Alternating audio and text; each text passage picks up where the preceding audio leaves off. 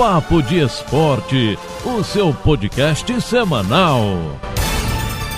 E aí pessoal, tudo bem? Eu sou o Guilherme Faria, tô aqui também com o Gutinho e a partir de agora o Papo de Esporte está no ar. O Papo de Esporte é o seu podcast semanal e a gente faz aqui um resumão de tudo que aconteceu ao longo da semana nas principais competições esportivas no Brasil e no mundo. E claro, conta pra você o que vem por aí no final de semana. Então vem com a gente! Tá começando mais uma semana aqui no Papo de Esporte. Vamos juntos com as principais notícias do dia. A gente começa falando sobre Campeonato Paulista. Tem time grande correndo risco de eliminação precoce, mas tem time classificado também como o São Paulo, que está vencendo todas no comando de Crespo. Nesse final de semana não foi diferente. Vitória por 3 a 0 para cima do Ituano. O Palmeiras perdeu para o Mirassol 2 a 1 e no clássico entre Santos e Corinthians deu timão 2 a 0 em plena Vila Belmiro. Esse resultado e a sequência de partidas ruins feitas pelo Santos gerou um pedido surpreendente na manhã desta segunda-feira. Ariel Roland não é mais técnico do Peixe. Em entrevista coletiva nesta segunda, o presidente Andrés Rueda comunicou a saída do treinador argentino, que pediu demissão do clube. Abre aspas. Ontem, conversando com o treinador após o jogo, de uma maneira muito transparente, ele nos solicitou que o jogo contra o Boca, na terça pela Libertadores, fosse o último à frente do time. Fecha aspas, disse Rueda na manhã de hoje. Ariel Holan havia sido contratado em fevereiro, depois da saída de Cuca, mas a sequência de maus resultados tumultuou o começo de trabalho. Segundo Rueda, houve foguetório de torcedores na frente da residência do treinador na noite deste domingo, depois da derrota para o Corinthians. O argentino de 60 anos deixa o Santos depois de 12 partidas. Quatro vitórias, três empates e cinco derrotas. O pedido de demissão, pelo pouco tempo de trabalho, foi visto interna e externamente com surpresa, apesar dos resultados ruins. Mais um treinador da Série A que caiu foi Enderson Moreira, mas nesse caso ele foi demitido pela direção do Fortaleza. O técnico disse ter recebido com surpresa o anúncio, já que mantinha um aproveitamento bom à frente do time na temporada. Nove vitórias, três empates e apenas uma derrota. O Fortaleza agora procura um novo técnico. Fernando Diniz aparece como o principal nome na lista e busca um treinador com DNA ofensivo e experiência na Série A. A demissão acontece após a eliminação do Fortaleza na Copa do Nordeste. Falando sobre o Fluminense, aniversariante ontem, domingo, Roger Machado completou, além dos 46 anos de idade, 10 jogos à frente do Fluminense, com direito à goleada por 4 a 1 sobre o Madureira pela última rodada da Taça Guanabara. Neste período, foram 7 vitórias, 2 empates e apenas uma derrota um bom aproveitamento em clássicos e uma estatística curiosa. Dos 20 gols marcados pelo tricolor sob seu comando, apenas um foi feito no primeiro tempo. Os demais 19 foram anotados na etapa final. Curiosidade que teve seu maior exemplo no jogo deste final de semana com os quatro gols marcados após os 15 minutos do segundo tempo. O único gol do Fluminense nos 45 minutos iniciais na temporada foi de Kaique, na goleada por 4 a 0 sobre o Macaé, no início de abril. Número inusitado esse do Fluminense. Falando sobre a tabela do Campeonato Carioca, estão definidas as semifinais do Cariocão de 2021 e o Flamengo é o campeão da Taça Guanabara. No final de semana, o Vasco venceu o Resende por 3 a 1. O Flamengo derrotou o Volta Redonda por 2 a 1. O Fluminense, como a gente falou, goleou o Madureira 4 a 1 e o Botafogo também goleou 4 a 0 para cima do rebaixado Macaé. Desta forma, as semifinais do Campeonato Carioca terão Flamengo e Fluminense com vantagem contra, respectivamente, Volta Redonda e Portuguesa. As semifinais devem acontecer nos próximos dois finais de semana, com jogos de ida e volta e vantagem de empate para os dois primeiros colocados. Haverá também a disputa da Taça Rio, para quem ficou da quinta à oitava colocação. O Vasco encara o Madureira e o Nova Iguaçu pega o Botafogo. A última de hoje é na Fórmula 1, após um GP da Turquia épico em 2020, que culminou com a conquista do sétimo título de Lewis Hamilton na F1. A etapa pode voltar ao calendário da categoria neste ano. Isso porque Istambul desponta como local favorito para substituir o praticamente cancelado GP do Canadá, marcado para 13 de junho, que também não foi disputado na temporada passada. O país atravessa no momento uma terceira onda de casos de Covid-19 nas últimas semanas. O número de infecções subiu para 8.616 por dia na semana passada.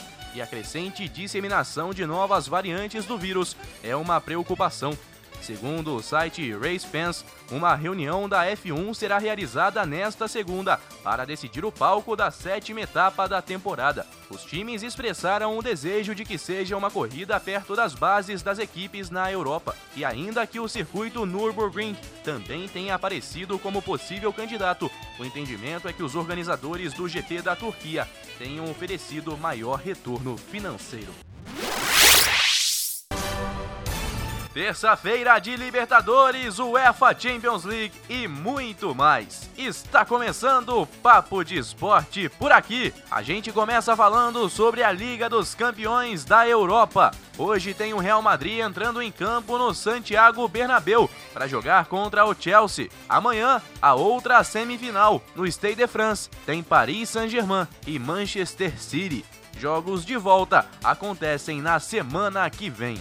Ainda na Europa, o Bayern de Munique anunciou nesta terça-feira a contratação do técnico Julian Nagelsmann, nascido na Bavária e com apenas 33 anos de idade. O novo treinador assinou contrato até 30 de junho de 2026 e assume o comando do time a partir do dia 1 de julho. O Bayern não revelou o valor da multa de Nagelsmann, que tinha contrato com Leipzig até 2023, mas especula-se na imprensa alemã que o jovem técnico tenha sido liberado por cerca de 25 milhões de euros, 165 milhões de reais.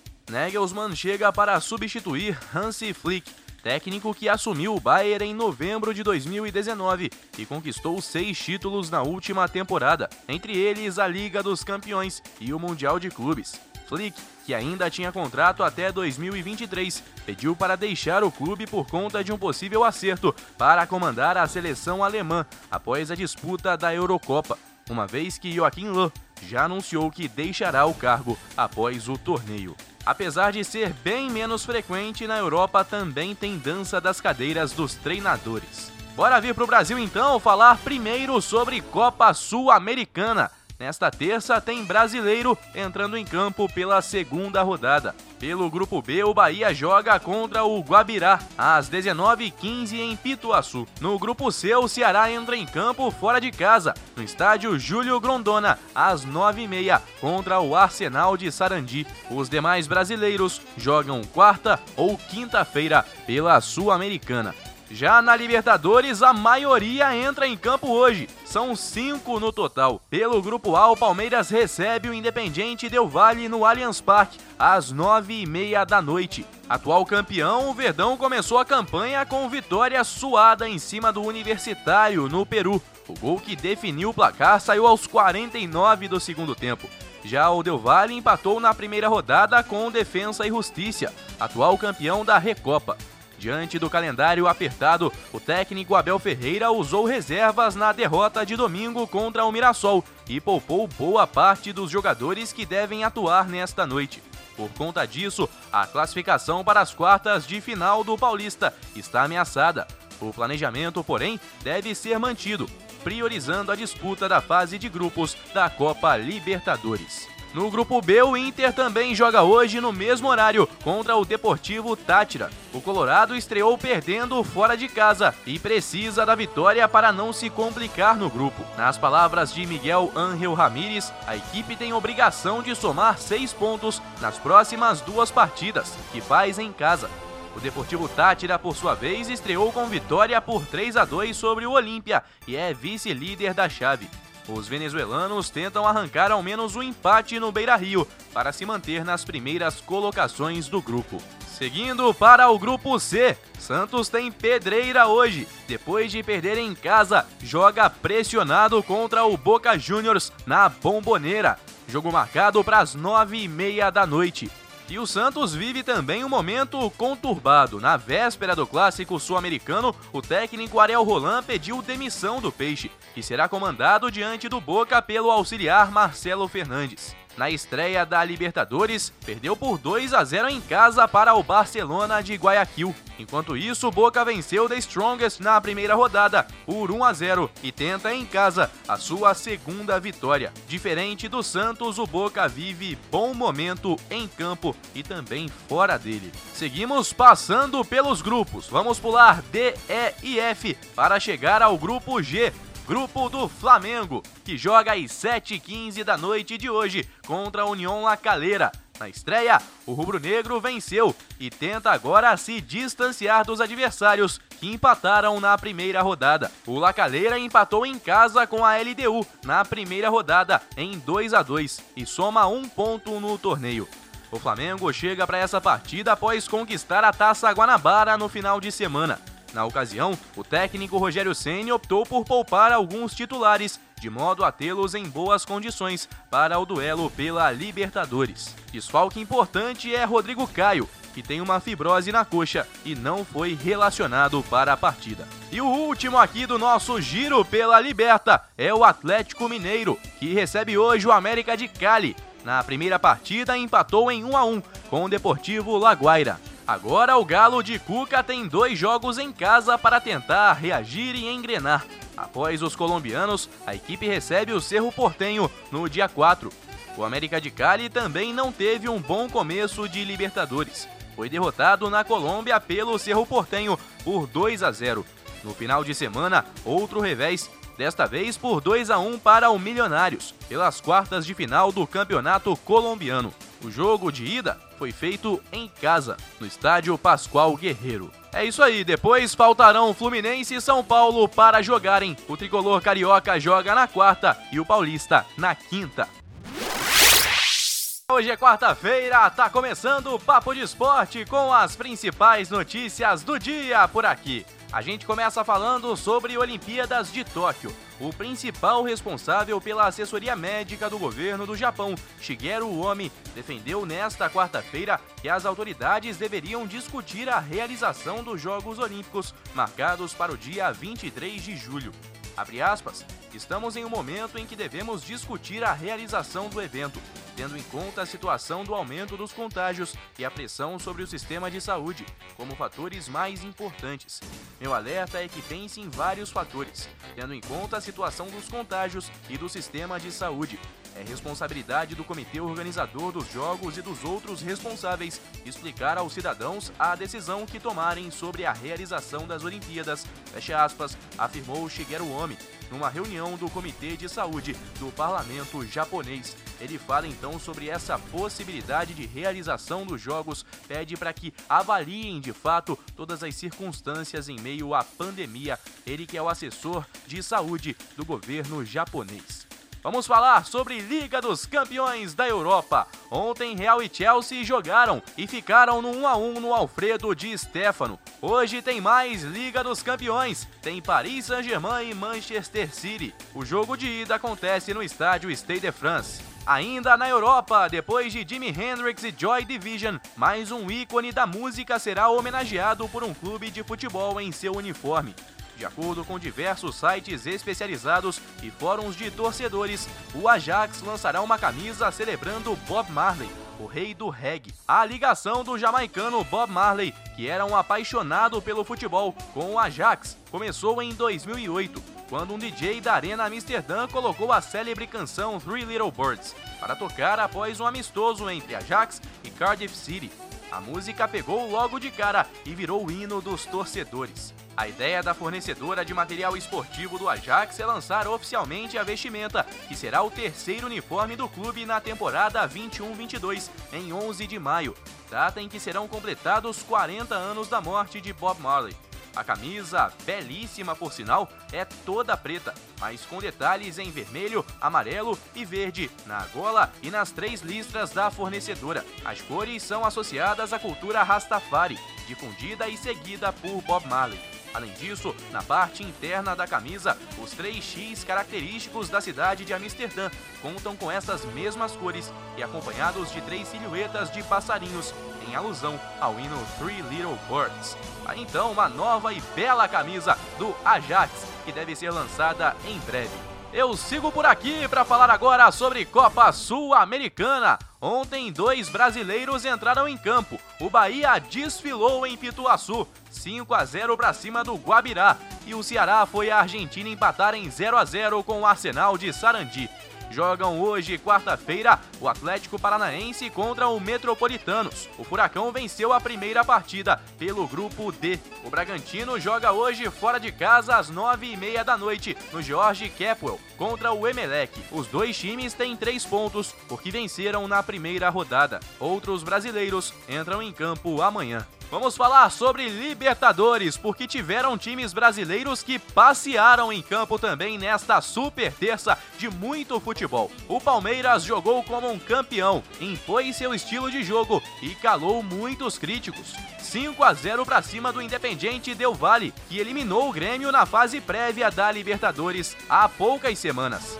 Nesse momento, o Palmeiras é líder do Grupo A e não tem chance de ser ultrapassado por Defensa e Justiça ou Universitário, que jogam na noite de hoje. Pelo Grupo B, o Inter venceu também muito bem, 4 a 0 para cima do Deportivo Tátira e conseguiu se recuperar um pouco na tabela depois de uma derrota na estreia.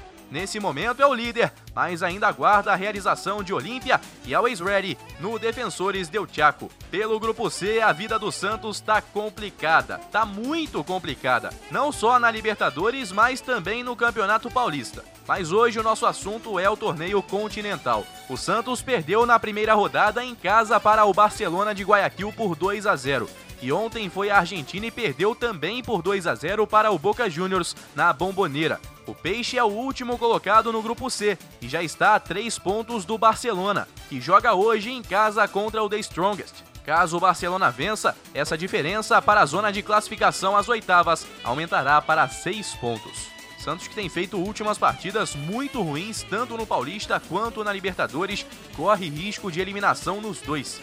Pelo grupo D, o Fluminense entra em campo hoje às 9 da noite. Mesmo horário também para River Plate e Júnior Barranquilha. No grupo, tudo embolado. Todo mundo com um ponto. Falando mais sobre Santa Fé e Fluminense, um jogo que mudou de local. Com um embrólio então do local resolvido, Santa Fé e Fluminense medem forças no estádio Centenário, em Armênia, na Colômbia. Será o primeiro dos dois jogos em sequência do tricolor no país. Inicialmente, a partida estava marcada para o estádio metropolitano de Techo, em Bogotá, mas a prefeitura local emitiu um decreto proibindo eventos esportivos na capital nos próximos dias, a fim de conter os avanços da Covid-19. Tanto o Fluminense quanto o Santa Fé empataram na estreia em 1 a 1, com River e Júnior Barranquilha, respectivamente. Este será o primeiro jogo do tricolor contra um time colombiano na fase de grupos da Libertadores. E a primeira partida oficial entre as duas equipes, que até hoje só haviam se enfrentado em três amistosos. Que até hoje só haviam se enfrentado em três amistosos, todos no estádio El Campín, em Bogotá. A vantagem no confronto é tricolor. Venceu por 1 a 0 em 57 e por 2 a 0 em 60.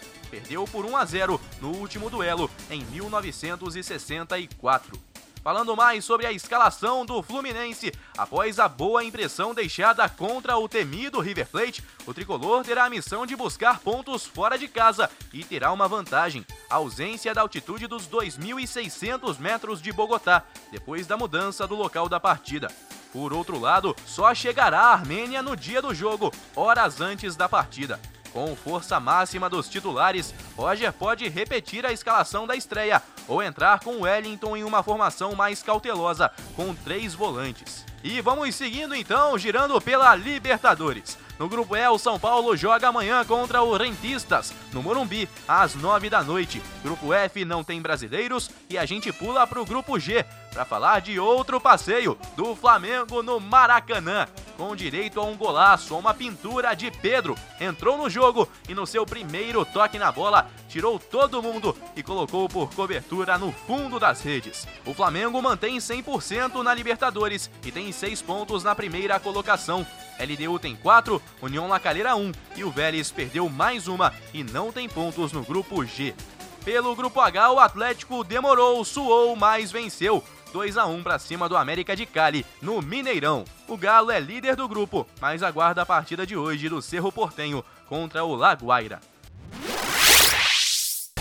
Esse é o nosso Papo de Esporte que está começando para você nessa quinta-feira. Torcedor tricolor tá feliz, tá bem. O Fluminense venceu a primeira na Libertadores desse ano. Venceu fora de casa na Colômbia por 2 a 1 com uma partida com cara de Libertadores. Viagem 8 horas antes do início do jogo, por conta da suspensão do jogo na capital colombiana. Jogador expulso, muita pressão no fim mais uma pressão que o Fluminense conseguiu controlar. Fim de papo, 2 a 1 e a liderança do grupo D, junto ao River Plate, que também venceu por 2 a 1 o Júnior de Barranquilha. O tricolor carioca e o River Plate têm 4 pontos cada um. Mas ainda sobre esse jogo, quem se emocionou em uma noite histórica foi Fred. O atacante não escondeu a emoção por alcançar um feito histórico pelo Fluminense na noite desta quarta-feira autor dos dois gols do time na partida e dos três na Libertadores até agora. O camisa 9 se tornou o segundo maior artilheiro da história do clube, 185 gols. Ao falar sobre a marca na saída de campo, ele ficou com os olhos marejados e se esforçou para conter as lágrimas. Abre aspas, estou muito feliz. Foi uma marca muito importante porque esses dois gols me fizeram o segundo maior artilheiro do Fluminense. Para mim, é um motivo de muita honra e muito orgulho. Agradeço a Deus, a minha família, a torcida e a todos os meus companheiros. Feche aspas, disse Fred, que passou Orlando Pingo de Ouro e agora com 185 gols é o segundo maior artilheiro da história do Fluminense. Tem outro tricolor entrando em campo hoje, quinta-feira. É o São Paulo, que está muito bem nesse início de temporada e joga às 9 da noite em casa, no Morumbi, contra o Rentistas, do Uruguai. O tricolor está embalado na temporada, sem perder pontos desde que o futebol foi retomado em São Paulo há duas semanas. E busca a segunda vitória seguida na competição continental. Esse é o primeiro jogo do time em casa. O Rentistas foi vice-campeão do campeonato uruguaio e deixou o Penharol, gigante do país, fora da Libertadores. Há uma semana, empatou com o Racing da Argentina por 1 a 1 em casa na primeira rodada.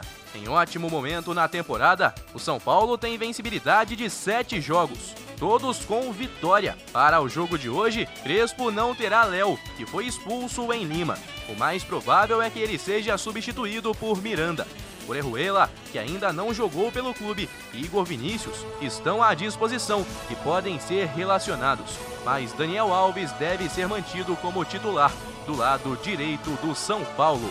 Na tabela do grupo E, o São Paulo é líder, tem três pontos, Racing e Rentistas têm um ponto cada um e o Sporting Cristal não pontuou ainda. Mudamos de assunto para falar sobre Copa Sul-Americana. O Bragantino entrou em campo ontem pela segunda rodada e fora de casa perdeu por 3 a 0 para o Emelec. Se manteve na segunda colocação. Agora, o Emelec líder tem 6. Também ontem o Atlético Paranaense entrou em campo e venceu por 1 a 0 o Metropolitanos. Neste grupo, Melgar e Atlético estão na liderança com seis pontos cada um. Hoje tem mais brasileiro entrando em campo. O Atlético Goianiense visita o Palestino às 9h30 no estádio Rancagua. Na primeira rodada, o Atlético empatou em 1 a 1 com o Newell's Old Boys. O Grêmio também joga hoje contra o Lanús no estádio La Fortaleza, revivendo a final da Libertadores de 2017. Este jogo está marcado para as 9h30 da noite e tem também Corinthians e Penharol, às 7h15, na Neoquímica Arena. E a última de hoje por aqui é na Liga dos Campeões da Europa. Parecia tudo bem no primeiro tempo do Paris Saint-Germain, mas o segundo tempo fulminante do Manchester City de Pep Guardiola fez com que os ingleses saíssem em vantagem jogando fora de casa. Placar final 2 a 1. O time francês saiu na frente no jogo de ida com Marquinhos aos 14 minutos do primeiro tempo, mas acabou derrotado pelo Manchester City por 2 a 1 de virada. De Bruyne empatou aproveitando falha de Navas aos 18 do segundo tempo e Marres fez o gol da vitória inglesa sete minutos depois. A missão para o jogo de volta que acontece na semana que vem vai ser complicada. Os franceses terão que marcar ao menos dois gols na Inglaterra para avançar à final já que 1 a 0 não bastaria pelo critério de gols marcados fora de casa. Um novo 2 a 1 a favor do Paris Saint-Germain leva o duelo para a prorrogação e qualquer outra vitória por um gol de diferença é favorável aos franceses de Neymar, Mbappé e companhia limitada.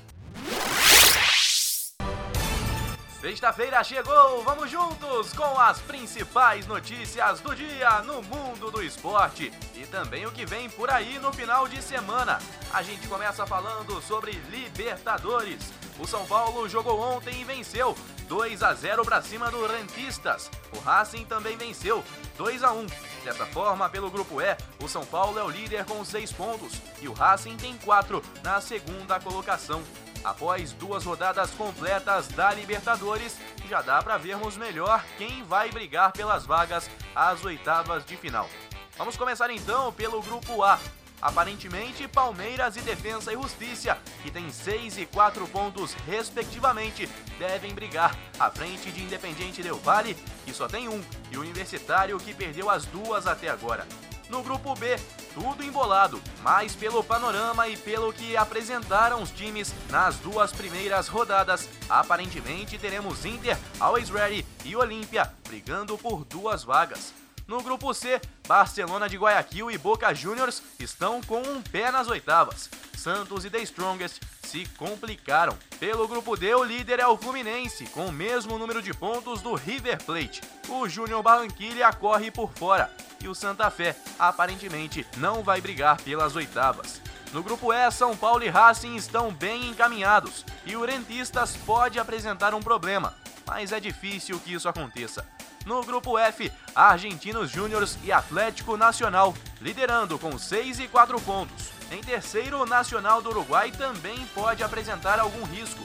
Já a Universidade Católica é carta fora do baralho para o grupo F. No grupo G, sem surpresas, Flamengo e LDU devem avançar de fase. Já no grupo H, Cerro Portenho e Atlético saíram à frente na briga pela classificação. Laguaira e América de Cali correm por fora. Vamos falar também sobre Copa Sul-Americana. O Grêmio voltou a lá Fortaleza e venceu de novo. 2 a 1 para cima do Lanús. Jogo pelo grupo H. O Grêmio é o único invicto, tem seis pontos nesse grupo. La Equidad e Lanús têm três cada um. Outro brasileiro que também jogou ontem foi o Atlético Goianiense. Venceu por 1 a 0 o Palestino e está em segundo lugar no grupo F. O Libertar venceu as duas e está na primeira colocação. O Corinthians se complicou na Sula. Perdeu em casa por 2 a 0 para o Penharol. O time uruguaio já encaminha sua classificação, mas tem atrás o River Plate do Paraguai com 4 pontos. Lembrando que na Sul-Americana, somente o primeiro de cada grupo se classifica para a próxima fase. É uma Copa Sul-Americana diferente nesse ano, né? Seguimos para falar sobre Campeonato Paulista. O Palmeiras se complicou de vez, perdeu em casa por 1 a 0 para a Inter de Limeira. O Verdão tem apenas 12 pontos na terceira colocação. Bragantino 21 e Novo Horizontino 18. Já são seis pontos de diferença e duas derrotas em sequência. A rodada continua neste final de semana. Tem Bragantino e Santos no sábado, às 8 da noite. Tem também Santo André e Palmeiras no domingo, às 8 da noite. E tem clássico, Corinthians e São Paulo, na Neoquímica Arena, também marcado para domingo, mas ainda sem um horário definido. E os dois times que vão chegar a essa partida bastante diferentes, né? O São Paulo vive um grande momento, oito vitórias seguidas e o Corinthians tá mal. Vamos pro Rio de Janeiro falar sobre as semifinais do Campeonato Carioca. Sábado tem Volta Redonda e Flamengo às 9 e 05 no Raulino de Oliveira. E domingo, 4 da tarde, tem Portuguesa e Fluminense no Luso Brasileiro. Jogos de volta acontecem no próximo final de semana. São esses os quatro times que brigam pelo título do Campeonato Carioca desse ano. mas tem também a briga pela Taça Rio. E as partidas são as seguintes: Madureira e Vasco jogam em Conselheiro Galvão nesse sábado, às 15h15. E no domingo, 18 horas, no Newton Santos, tem Botafogo e Nova Iguaçu. Vasco e Nova Iguaçu ficaram melhores colocados da quinta a oitava posição e por isso decidem em casa. Esses quatro brigam apenas pelo título simbólico da Taça Rio, mas não tem chances de brigar pelo campeonato. Falando em brigar pelo campeonato, o Barcelona perdeu a chance de liderar o espanhol. Perdeu para o Granada em casa e de virada, 2 a 1. Dessa forma, cinco jogos do fim, o Atlético de Madrid permanece dois pontos à frente do Barça de Lionel Messi. O Real Madrid também está nessa briga. Campeonato muito acirrado nesse ano, com os três grandes brigando lá em cima pelo título do espanhol. E a última de hoje é aquela história curiosa, né? Não houve negociação. O lateral Marcelo vai precisar atender a convocação e atuar como mesário nas eleições para a Assembleia de Madrid. No entanto, ele vai viajar para enfrentar o Chelsea no jogo de volta das semifinais da Liga dos Campeões na próxima quarta-feira. O técnico Zinedine Zidane confirmou a informação em entrevista coletiva na sexta. É o que é, ele vai cumprir suas obrigações, mas na quarta estará conosco, foi o que resumiu Zizou. O departamento jurídico do Real Madrid tentou convencer a mesa eleitoral de que o brasileiro deveria ser dispensado, uma vez que precisaria viajar para a Inglaterra na terça, junto ao elenco merengue. No entanto, a argumentação foi rejeitada, uma vez que as autoridades eleitorais consideram que Marcelo pode rumar ao país vizinho na própria quarta-feira, no dia do jogo, o que deve de fato se concretizar. Que situação, hein, Marcelo?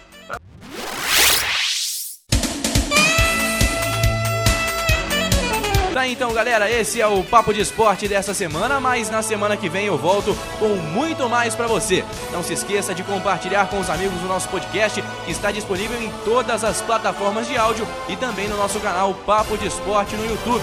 Um forte abraço e até a semana que vem!